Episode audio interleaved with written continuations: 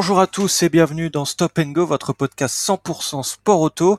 Et aujourd'hui, nous allons parler dans cette troisième épisode de l'électrique dans le sport auto. Alors, j'ai décidé de parler de trois thèmes différents. Déjà, la formule électrique. Va-t-elle remplacer un jour l'AF1 Puis on fera un petit zoom sur deux nouvelles catégories, la Project I et l'Extreme I, avant d'évoquer euh, les quelques news de sport auto de la semaine. Un programme donc assez euh, chargé pour cet euh, épisode qu'on va essayer de tenir en, en 15 minutes. Donc sans plus tarder, on va commencer par la Formula I et cette question va-t-elle remplacer un jour la F1.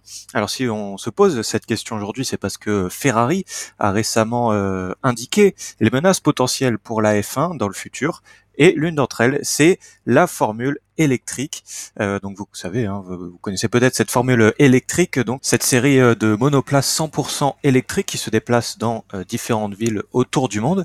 D'ailleurs, la prochaine saison va commencer le 22 novembre en Arabie Saoudite pour se terminer le 26 juillet en Grande-Bretagne à Londres et elle passera le 18 avril à Paris. Alors la formule électrique, c'est une formule assez euh, assez différente de ce que la F1 peut proposer puisque tout se déroule sur la seule journée du samedi, donc tout ce qui est essai libre, qualification, course, tout se déroule le samedi. Et c'est vrai qu'avec les enjeux moderne, actuelle euh, que traverse le, le monde, euh, l'électrique prend de plus en plus de place et euh, elle intéresse donc de plus en plus de, de constructeurs. Mercedes, euh, qui était un peu là l'année dernière sous, une, sous un autre nom, va être là cette année sous le nom Mercedes. On en reparlera dans les quelques news de la, de la semaine. Mais voilà, ce, qui, ce qui fait peur peut-être à la F1, c'est le fait que ces, ces, ces constructeurs s'intéressent de plus en plus à la à l'électrique et donc à la Formule à la Formule I. Mais maintenant, peut-elle remplacer un jour la F1 Moi, je pense qu'il faut euh, déjà arrêter de comparer Formule I et F1, dans le sens où euh, la F1, pour moi, euh, c'est plus du sport alors que la Formule électrique, c'est plus du show, du spectacle. Euh, voilà, la Formule 1, il y a beaucoup de, c'est du sport, mais c'est aussi de la politique, il y a beaucoup d'enjeux financiers, euh, voilà, énormément de, de, paramètres qui rentrent en compte, alors que la Formule électrique, c'est quelque chose qui, euh, qui est assez jeune et qui, euh, qui se veut beaucoup plus euh, spectaculaire dans le, dans le show. On le voit notamment avec les tracés, tous en ville. certains sont très compliqué de dépasser et quand il y a un accident, bah, ça provoque un, bouchon. Euh, et puis pareil, quand il y a une tentative de dépassement, généralement, ça se finit par un accident et, euh, et euh, parfois même très spectaculaire. Donc voilà, c'est plus pour moi de la Formule électrique, c'est plus du show. En plus, c'est ça se déroule sur que la journée du samedi, donc pour le grand public, c'est parfait. La base, la partie principale sur un circuit est gratuite, ouvert à tous. Euh, avec beaucoup d'animation, beaucoup de, de, possibilités de rencontrer les pilotes, avec des autographes, euh, beaucoup de simulateurs, etc. Donc c'est très très très bien fait pour le grand public et pour euh, peut-être faire découvrir le sport auto à un public qui ne ne suis pas forcément d'habitude. Euh, je pense notamment aux jeunes, même, même, aux moins jeunes, hein, mais, euh, mais à la famille tout simplement. Euh, et c'est vrai que c'est très familial. En tout cas, à chaque fois que j'y suis allé à, Paris, il y avait beaucoup de beaucoup de familles, beaucoup de, de jeunes, et, et ça fait une sortie. en plus, quand il fait beau, voilà, ça fait une sortie familiale assez originale. Et c'est ça qui rend la formule électrique assez entre guillemets populaire et, et dans le spectacle, puisqu'il se passe toujours quelque chose euh, dans, dans, ces courses, parfois même au-delà de la limite de ce qu'on peut du, de ce qu'on peut attendre d'une course de, de, sport auto. Euh, notamment l'année dernière, il y a eu beaucoup de beaucoup d'accidents, beaucoup de, de, choses qui ont fait que que les, les spécialistes, euh, même les fans de, de, F1 et de sport auto ont critiqué cette catégorie, ce que ce qu'on peut totalement comprendre, parce que voilà, il s'est passé des choses assez assez particulières l'année dernière. Et, euh, et aussi beaucoup d'artifices euh, sont mis en place. Euh, le, le, fan boost, qui est pour moi devrait être arrêté puisque c'est toujours, ou alors pas dans le même principe, mais mais c'est toujours les mêmes pilotes qui obtiennent ce fan boost, donc donc c'est qu'il y a un problème quelque part. Et puis cette attaque mode qui voilà, moi je pense que c'est une bonne chose cette attaque mode, ça ajoute un peu de stratégie puisqu'il faut y passer deux fois, ça nous fait perdre du temps mais en même temps ça ajoute le, nombre de kilowatts disponibles à la voiture, donc ça ajoute un peu de puissance supplémentaire et donc de possibilités de dépassement. Donc je trouve que c'est assez assez sympathique. Et pareil, ce système de qualification qui a été largement critiqué l'année dernière par les pilotes, bah, je trouve qu'il est bien euh, de mettre les premiers du, euh, du championnat euh, devant et puis après les, en fonction du, du, championnat, les derniers du championnat passent à la fin quand la piste est plus chaude. Ça fait des grilles parfois surprenantes et beaucoup de spectacles en, en course. Je sais pas comment va être le système de, qualification cette année, mais, voilà. Donc moi, personnellement, la réponse à la question, la Formule électrique peut-elle remplacer la F1 un jour? Je pense non, que non. Un, un, gros rapprochement, je pense que oui, avec même des courses de F1 enfin plutôt des courses de Formula I pendant des week-ends de F1 ou inversement.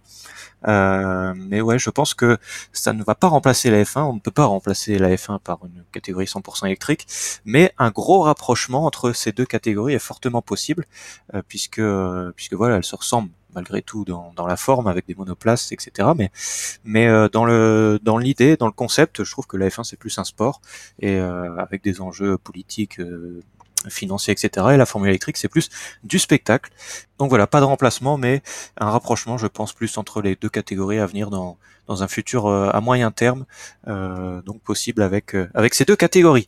on va continuer avec la Project I et l'Extreme I, ces deux catégories que je connaissais pas forcément euh, avant de, de faire ce, cet épisode, de catégories qui vont arriver prochainement dans les, dans les années à venir, donc 2020 euh, pour la Project I et 2021 pour l'Extreme I. Euh, on va commencer par la Project I. Donc, euh, baptisé donc Project I, c'est une série 100% électrique qui se disputera sur certaines manches européennes du calendrier World RX. Donc, il s'agit du championnat du monde de rallycross, puisque les voitures thermiques continueront de remplir les grilles du World RX en 2020 puisque vous le savez, euh, la, la, la Rallycross va euh, passer électrique en, en, 2021. En tout cas, c'est le souhait des équipes et des organisateurs. Donc, ça va passer très prochainement en, en, électrique, donc 2021. Et donc, pour tester ça, ils ont fait la, la Project E. Alors, ça a été dévoilé euh, très récemment en, en je sais plus quel, quel pays. Euh, la, voiture type de cette Project E a été dévoilée avec beaucoup de puissance on verra euh, grâce à ces quelques manches européennes ce que ça va donner. Et puis euh, le, le rallycross bah, qui va passer à, l'électrique. Alors on va perdre du, du, du, bruit de moteur, on va perdre du son, euh, mais, mais peut-être gagner en, en performance. Et, et, en spectaculaire, mais peut-être gagner en, en, performance et puis tout, puis tout simplement regagner des, des constructeurs. Le, le rallycross est pour l'instant une catégorie désertée de plus en plus par les constructeurs parce que ça ne n'aide pas euh, ces, constructeurs à développer des voitures euh, de tous les jours, puisque vous le savez, le sport auto, c'est euh, en grande partie fait pour développer des voitures de tous les jours et pour permettre à ces constructeurs de, développer des voitures de, qu'on peut trouver dans la vie de, de, tous les jours. Et donc, bah, vu que l'électrique est une grande est en grande expansion dans, dans notre société, forcément les constructeurs se rue là où il y a de l'électrique, et c'est pour ça d'ailleurs qu'il y a eu qu'il y a de plus en plus d'hybrides, puisque dans l'hybride, il y a certes du thermique, mais il y a aussi de l'électrique, et c'est le compromis euh, trouvé pour euh, les grandes catégories majeures, et puis maintenant, bah, des catégories euh, un peu entre guillemets inférieures, comme le rallycross, qui n'est pas la catégorie la plus connue dans le sport auto, même si elle, elle attire énormément de fans, bah, va passer en, 100% électrique en 2021 pour pour accueillir de nouveaux constructeurs et euh, c'est une bonne chose. Pour ce qui est de l'extrême I, c'est une compétition totalement différente. Peut-être que l'extrême I sera le futur du rallye, puisque vous allez comprendre pourquoi. Euh, la compétition donc qui opposera des SUV électriques sera lancée en 2021 pour une première saison de 5 manches. Comme en Formule I, des nombreux éléments techniques seront communs à l'ensemble des concurrents afin de contenir les budgets. On aura notamment les batteries McLaren Technology ou encore les moteurs électriques qui pourrait d'ailleurs être partagé avec la monoplace, limitant les coûts pour les constructeurs déjà impliqués dans le championnat. Pour ce qui est des châssis, ce seront les mêmes pour tous les concurrents. Euh, les marques pourront néanmoins choisir librement leur carrosserie, laissant la porte ouverte à des voitures évoquant la série. Euh, les organisateurs, quant à eux, visent un plateau de 12 équipes engageant chacune un véhicule. Le format des courses se rappellera plus du football que du sport auto. Euh, on va vous expliquer pourquoi, puisque les courses seront en effet des duels très courts disputés sur des tronçons off-road de 8 km environ.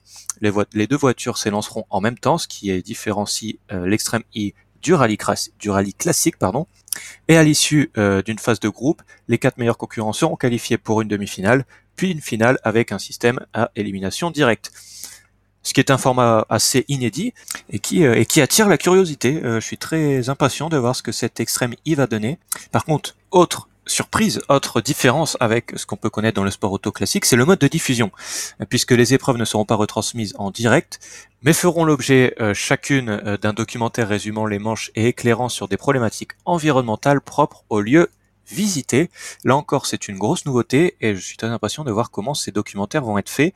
S'il y aura beaucoup de courses retransmises, s'il y aura beaucoup de, problématiques mises en, avant. voilà, très impatient de, voir ce que ça peut donner. Ça peut vraiment être très sympathique à regarder ces petits documentaires, même si pour l'heure, pour l'heure, on connaît pas encore les canaux qui seront sélectionnés par les organisateurs le choix d'un spécialiste du streaming comme Netflix ou Amazon semble plus probable que celui d'une chaîne de télévision classique. Euh, ce qui est euh, logique hein, puisque Netflix et, Amazon sont faits pour ce genre de, de documentaire comme euh, comme celui de, la F1 qu'on a vu sur Netflix dont la saison 2 devrait arriver en fin d'année. les cinq lieux évoqués pour l'organisation des courses sont le Sahara, l'Amazonie, l'Arctique, l'Himalaya et les îles de l'océan Indien. Voilà, c'est vraiment des, des, lieux assez euh, extrêmes, d'où le nom Extrême I. Et je suis très impatient de voir ce que ça peut donner, euh, notamment ce format de d'un contre un sur des tronçons off-road de, 8 km. Ça peut vraiment être très sympathique à regarder. Et d'ailleurs, le champion du monde en titre des WRC, Sébastien Auger, est l'ambassadeur de cette Extrême I et a déclaré après que le WRC voudrait vraiment s'intéresser à cette catégorie, à cette compétition. Euh, et, donc moi j'ai vraiment hâte de voir ce que ça va donner, euh, sûrement à retrouver donc sur Netflix ou Amazon. Ce sera donc à partir de 2021. Voilà donc pour ces trois catégories euh, de d'électrique dans le sport auto. On aurait pu parler d'autres d'autres catégories. Il y a tellement de choses à dire sur l'électrique dans le sport auto qu'en 15 minutes, on n'a évidemment pas le temps. Il y aura peut-être d'autres épisodes euh, consacrés à, l'électrique, à d'autres catégories ou à d'autres euh, thématiques sur l'électrique dans le sport auto. N'hésitez pas à dire si ça vous intéresse, évidemment, sur les réseaux sociaux et sur le site de Stop and Go. Euh, maintenant, on va parler des quelques news de sport auto de la semaine et on va rester dans le monde de l'électrique puisque Mercedes a confirmé son duo de pilote pour la prochaine saison de Formula E. Il s'agit de Stoffel Van Dorn et de Nick De Vries. Et je trouve que c'est une très bonne chose pour ces deux pilotes. Euh, Stoffel Van Dorn qui a déjà une expérience de Formule électrique puisqu'il a roulé avec l'écurie, pas officielle Mercedes, mais, euh, mais euh, qui a développé la voiture et qui, a, et qui est maintenant Mercedes. et puis Nick De Vries qui est actuel leader du championnat F2. Et, et je pense que Nick De Vries en F1 n'aurait pas eu la même carrière que pourrait avoir un, un, Charles Leclerc euh, avec Ferrari ou, ou un George Russell euh, même actuellement avec Williams qui, qui a un futur tout tracé chez, chez Mercedes. On, on sent qu'il n'y a pas autant d'attente de Nick De Vries en, en, F1 et je trouve que c'est une bonne chose d'aller en, en Formula I pour lui avec Mercedes. Mercedes qui va mettre les moyens pour jouer le titre et donc un titre de Formula de titre pilote Formule électrique c'est peut-être mieux qu'aller en, F1 et de se perdre une saison et de se faire virer pour pour peut-être de performance ou, ou voilà donc euh, donc plutôt une, bonne nouvelle pour pour ces deux pilotes et pour et pour Mercedes. Euh, l'autre euh, information qui concerne la F1 cette fois-ci, puisque Imola et le Mugello seraient intéressés pour organiser le Grand Prix d'Italie dans le futur, donc potentiellement à la place de Monza, qui a signé un nouveau contrat très récemment. Euh, mais un retour, pourquoi pas, d'Imola et euh, du Mugello euh, dans le calendrier de, de, la F1. Donc la question été posée sur Twitter, vous étiez majoritaire pour dire que vous souhaitiez qu'il y ait Monza au Grand Prix d'Italie. beaucoup également souhaitent le retour de d'Imola. Par contre, le Mugello, bah, c'est un circuit un peu plus de MotoGP. Je ne sais pas si ça va être possible de faire une course là-bas. Je connais pas trop le circuit. Mais en tout cas, pour, pour, pour Imola, ça pourrait être une bonne nouvelle de le, de le voir de retour au, calendrier de la Formule 1. En tout cas, on, on va suivre cette, cette information de, très près. Euh, on va rester dans, dans le monde de la F1 avec Williams et Mercedes qui continuent 50 plus ensemble.